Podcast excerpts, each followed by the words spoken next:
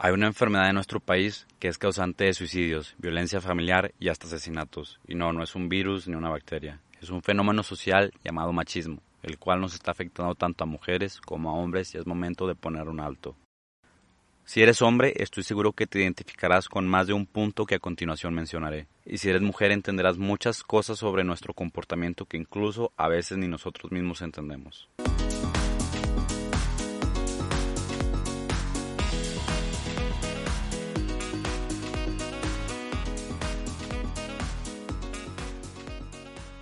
¿Qué tal mis reyes y reinas? Este es el quinto episodio de la serie de podcast que estaré grabando para ustedes porque los amo y el día de hoy estaremos hablando de un tema que muchos temen hablar, pero que aquí nos atrevemos porque nosotros no tenemos miedo de hacer el cambio. Empecemos hablando por la situación actual. El machismo ha estado presente en el día a día, a veces pasando como desapercibido porque vaya, a final de cuentas es algo normal, entre comillas. Pero ahora, por todas las situaciones que han estado pasando en el país, el tema ahora entra en plática fue de esta manera que me di cuenta de lo que las mujeres y los mismos hombres sufren a causa de esta ideología, en la que los hombres tienen que ser dominantes y superiores a la mujer, incluso ser dominantes más unos que otros. En lo personal, entendía a grandes rasgos lo que es el machismo, pero nunca llegué a pensar en que estuviera presente en mi entorno, de una manera tan nítida, en mi círculo social. Incluso yo estaba siendo víctima del machismo y no era consciente de ello. Te invito a que como experimento le preguntes a tus amigas, a tus hermanas, a tu mamá, si alguna vez han sido víctimas del machismo. Yo lo hice, y fue ahí que nació la iniciativa de grabar esto, porque en verdad sentí una impotencia, un enojo al saber que gente, que mujeres que son cercanas a mí, que aprecio mucho, que estimo, han sido víctimas de violencia, de cosas asquerosas que los hombres llegamos a hacer y que a veces ni nos imaginamos que somos capaces de hacer. En verdad, siento repulsión de las cosas que me contaron, que pasan en el transporte público, que pasan cuando ellas piden un taxi, cuando salen del antro, cuando están en el antro.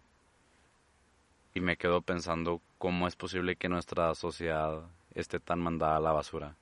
Claro que siempre están quienes no lo hacen, quienes sí lo hacen, pero lo preocupante es que, vaya, hay quien lo hace.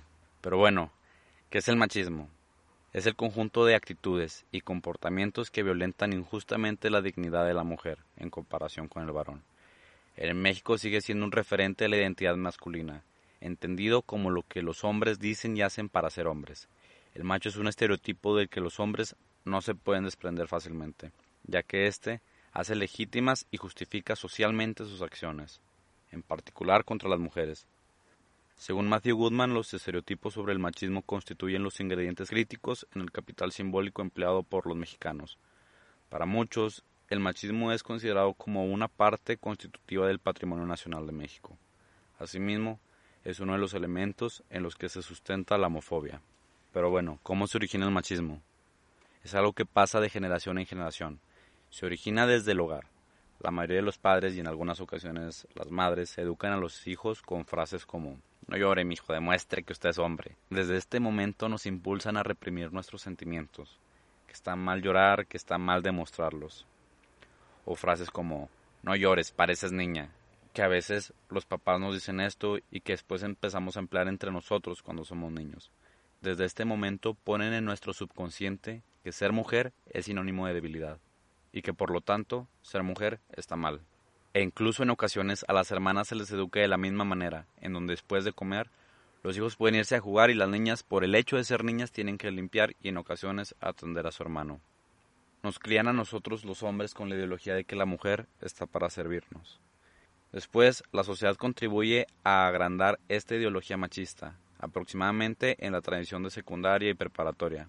Empezamos a medir por qué tan hombre es un niño dependiendo de cuántas niñas tiene tras de él, a cuántas ha besado, con cuántas ha estado.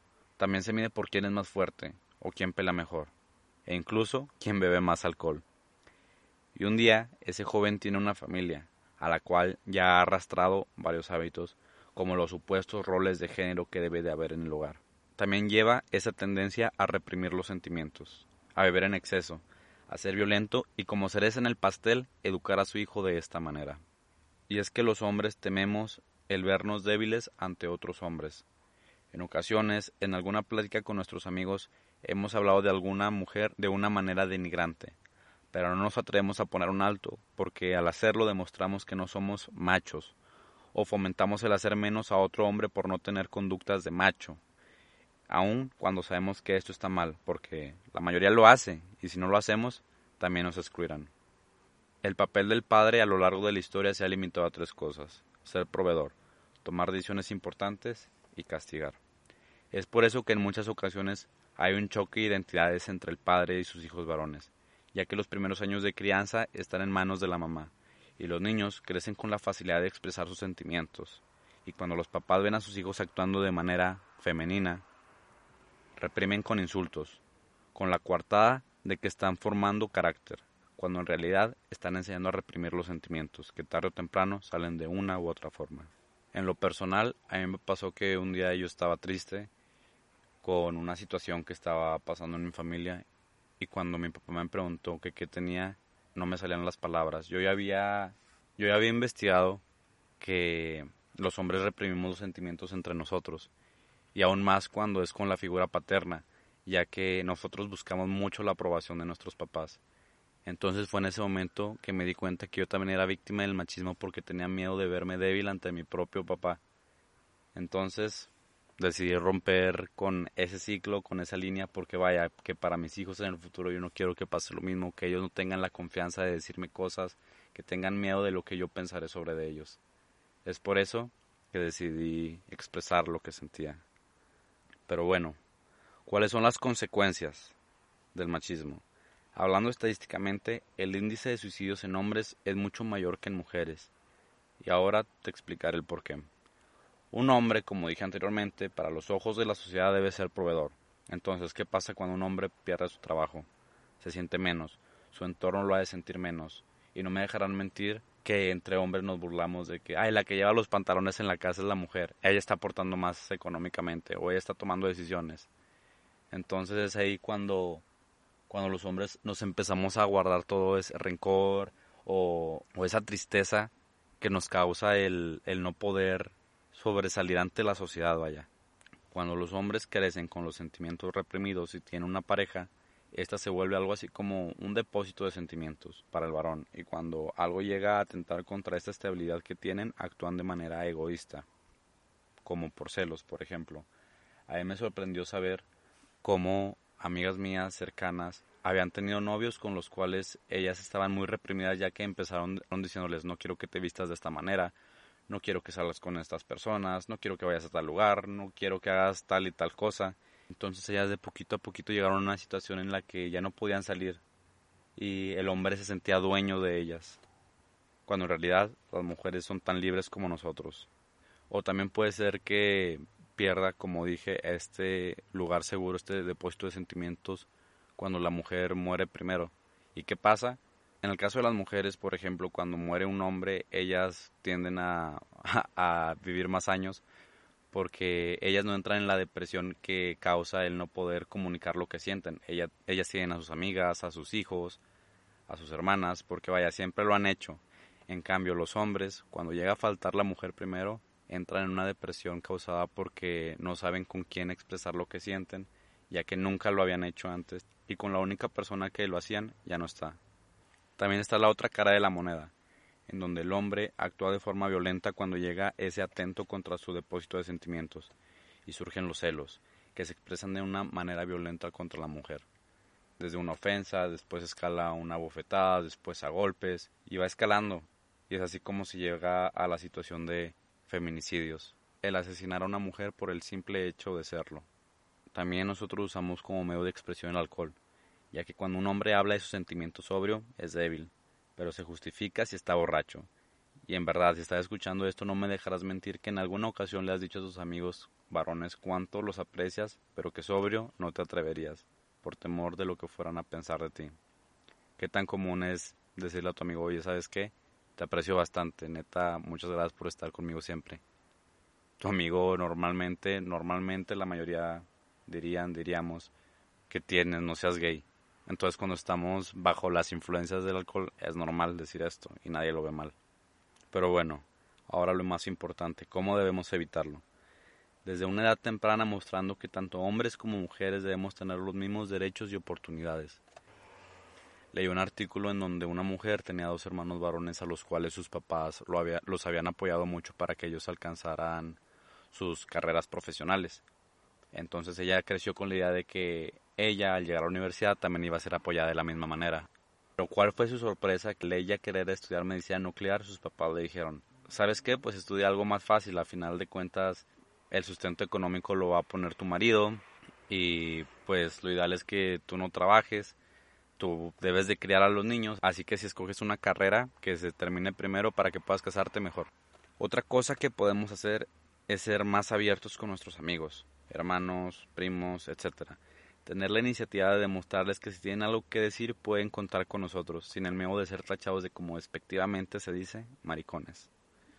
Cuando seamos espectadores de una falta de respeto hacia una mujer, no tener miedo de defender lo correcto. Por ejemplo, si en tu círculo de amigos ves como alguno acosa a una mujer, decirle que no es correcto. En verdad, para los hombres en algunas ocasiones tiene más peso cuando, lo, cuando le dicen las cosas hablando con firmeza que con violencia. Porque con violencia nos ponemos a la defensiva pero con palabras nos hacen entender que estamos mal, porque en el fondo lo sabemos, pero sentimos que debemos actuar de la manera en que la sociedad nos distinga como machos. También hay que entender que por estar en un país en donde el machismo ha predominado durante gran parte de la historia no significa que esté correcto. La esclavitud estuvo durante mucho tiempo y se cambió. De igual manera, antes la mujer no podía votar y se cambió hay que buscar el progreso como sociedad, entender que las mujeres tienen mucho que aportar y limitarlas nos afecta a todos como sociedad. Y para terminar, el machismo en verdad es una enfermedad en mi país, México. El machismo no me permitió salvar a un amigo que tenía muchos problemas y nunca nos dijo nada y optó por una salida rápida. El machismo es la maldición en la que se enfrenta cada hombre y cada mujer que nace en este país. Seamos realistas, ellas tienen esta situación aún más difícil porque nosotros cuando hemos salido con el miedo de que un hombre nos persiga varias cuadras o que nuestra pareja nos golpee o que tengamos miedo de cortar con ella porque incluso nos puede llegar a amenazar de muerte. Nosotros no tenemos en el día a día ese miedo, pero ella sí. Y si nos ponemos a pensarlo, nosotros somos la generación que tiene una mente más abierta, que nos damos cuenta de lo que está bien y lo que no, y no nos quedamos callados. Es por eso que el día de mañana no quiero que sea un hijo mío el que se quite la vida por no expresar lo que siente. O que el día de mañana sea mi hija la que no tenga las mismas oportunidades que los demás y se frustre en sus sueños. O en el peor de los casos, que ella sea víctima de violencia familiar o que le puedan llegar a arrebatar la vida por el simple hecho de ser mujer. Y bueno, mis reyes y reinas, esto ha sido todo por el episodio de hoy. Y para finalizar, quiero decirte que tú, que estás escuchando esto, tienes en tus manos una herramienta para cambiar el mundo alzando la voz cada que presencies un acto de injusticia, sea del tipo que sea, y transmitiendo a tus hijos, a tus generaciones, los valores que inculquen una sociedad en donde hombres y mujeres tenemos las mismas oportunidades. Imagínate un futuro en donde las familias son funcionales, en donde ya no hay más agresión para la mujer, en donde la mujer puede salir con seguridad y los hombres pueden ser hombres, 100%, sin máscaras, sin filtros. Y sí, suena utópico, parece un sueño, pero hay que recordar que un sueño es lo primero que se necesita para alcanzar el éxito, porque eliminar el machismo es una de las claves del éxito. Y hasta la próxima, mis redes y reinas. Chao.